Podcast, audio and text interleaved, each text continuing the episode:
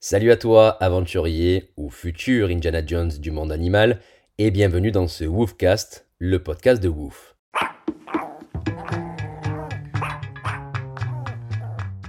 Nous allons partager quelques minutes ensemble pendant lesquelles je vais te raconter mon histoire qui, je l'espère, t'inspirera et te donnera peut-être la motivation, toi aussi, de changer de vie.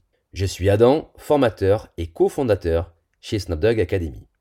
Je suis ravi de partager ce podcast avec toi et j'espère qu'il te sera utile dans les semaines et les mois à venir.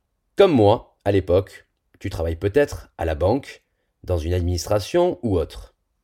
Tu rêves de devenir professionnel animalier, mais tu as peur de te lancer. C'est tout à fait normal. Tu crois qu'il n'est pas compréhensible que tu aies peur de quitter un emploi stable du jour au lendemain avec une rémunération elle aussi stable et récurrente? Celui qui te répondra non est un fou. Mais si tu veux réussir à être épanoui un jour dans ta vie, tu devras être plus fou que ce fou. Steve Jobs a dit, dans un discours emblématique à l'université de Stanford en Californie, Soyez fou, soyez insatiable. Il faut donc dompter et apprivoiser une certaine folie pour réussir dans la vie. Quand je parle de réussite, je ne parle pas uniquement d'argent, je parle d'épanouissement personnel.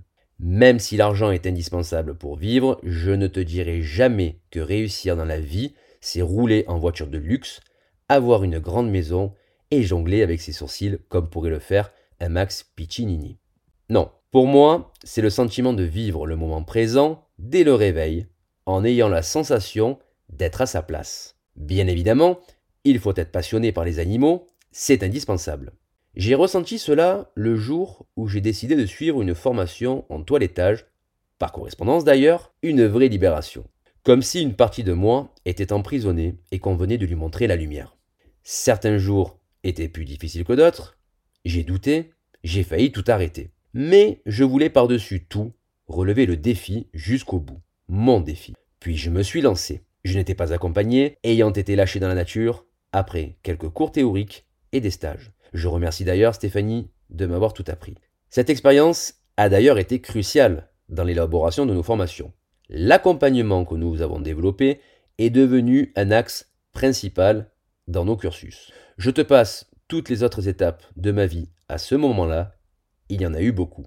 Pour te résumer, j'étais banquier, j'ai fait une formation en ligne et aujourd'hui je forme et je voyage à travers le monde pour apprendre de nouvelles techniques et pour te les partager. Si tu comptes bien, j'ai deux bras, deux jambes, comme toi. Je ne suis pas particulièrement chanceux, je fais juste preuve de résilience. Petite définition de la résilience.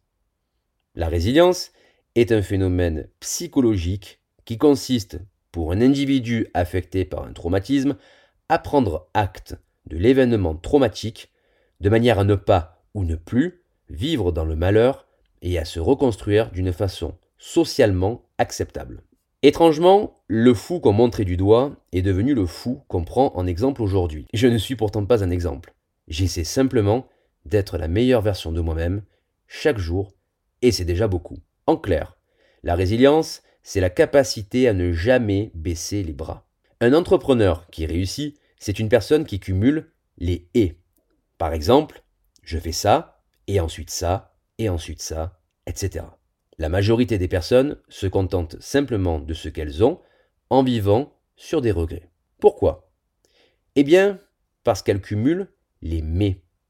J'aimerais faire ça, mais j'ai peur, mais j'ai pas le temps. Mais en réalité, tu ne le feras jamais.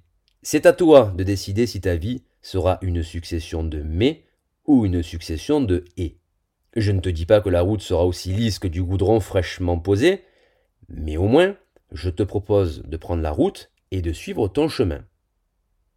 Alors si ça te dit, on peut même prendre la route ensemble. J'espère que tu as aimé ce podcast et ce partage de mon expérience personnelle.